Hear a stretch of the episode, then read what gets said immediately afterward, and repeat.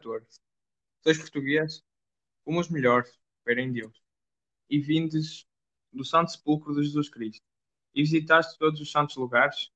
Não os visitei, mas morei, morei lá 20 anos comprido. Santa vida levaste, João Romeiro. Oxalá. Padeci muita fome e não a sofri com paciência. Deram-me muitos tratos e nem sempre os levei com olhos naquele que ali tinha padecido tanto por mim. Queria rezar e meditar nos mistérios da Sagrada Paixão e ali se obrou. E as paixões mudanas e as lembranças dos que se chamavam meus segundo a carne travavam o espírito que os não deixavam estar com Deus nem naquela terra que é toda sua. Oh, eu não merecia estar onde estive. Bem vedes que eu não soube morrer lá. Pois bem, Deus quis trazer-vos à terra de vossos pais, e quando for sua vontade, ireis morrer sossegado nos braços de vossos filhos. Eu não tenho filhos, padre. Não sei da vossa família. A minha família? Já não tenho família. Sempre há parentes.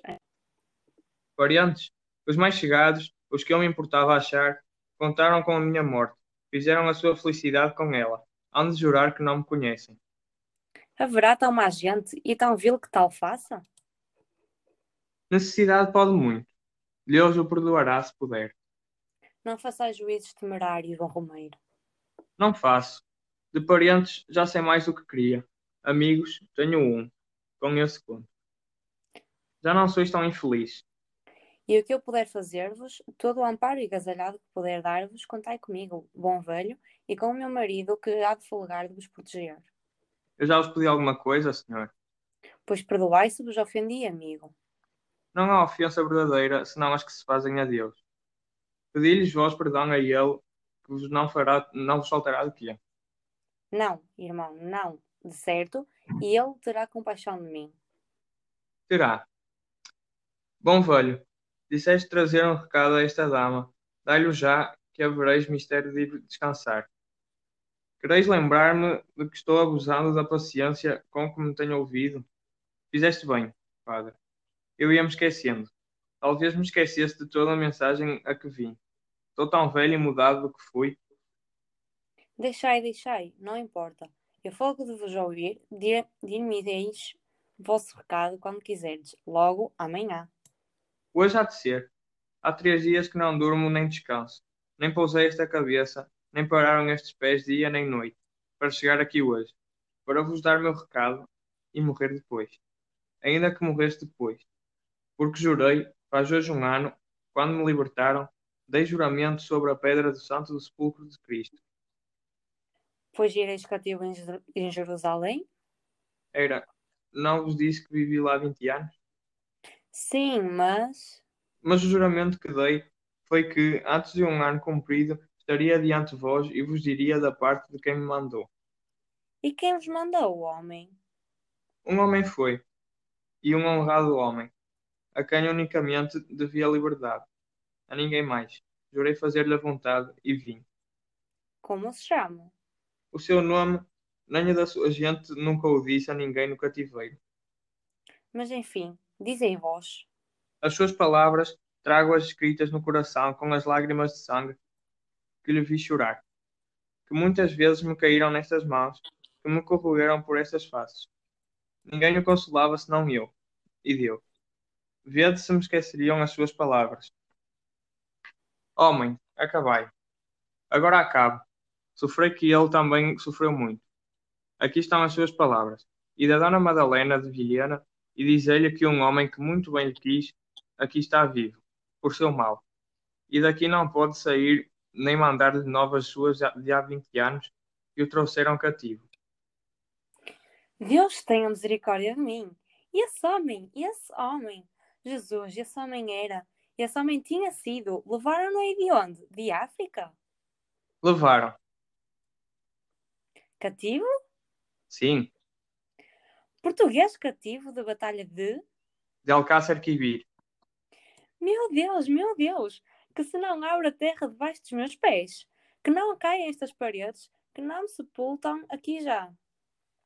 Calai-vos. Dona Madalena, misericórdia de Deus é infinita. Esperai. Eu duvido, eu não creio. Estas não são coisas para se crerem de leve. Oh, inspiração divina. Conheceis bem esse homem, Romeiro, não é assim? Como a mim mesmo. Se o vireis, ainda que fora noutros trajos, com menos anos, pintado, digamos conhecê-lo eis, como se nos visse a mim num, num mesmo espelho. Procurai nesses retratos e dizei-me se algum deles pode ser. É aquele. Minha filha, minha filha, minha filha! Estou, estás, perdidas, desonra, desonradas, infames. Oh, minha filha, minha filha. Cena 15. Comeiro, Comeiro, quem és tu? Ninguém. 14. Sois português? Como os melhores, esperem Deus. E vindes do Santo Sepulcro de Jesus Cristo. E visitaste todos os santos lugares? Não visitei, mas morei, morei lá 20 anos comprido. Santa vida levaste, João Romeiro. Oxalá. Padeci muita fome e não a sofri com paciência. Deram-me muitos tratos e nem sempre os levei com olhos naquele que ali tinha padecido tanto por mim. Queria rezar e meditar nos mistérios da Sagrada Paixão e ali se obrou.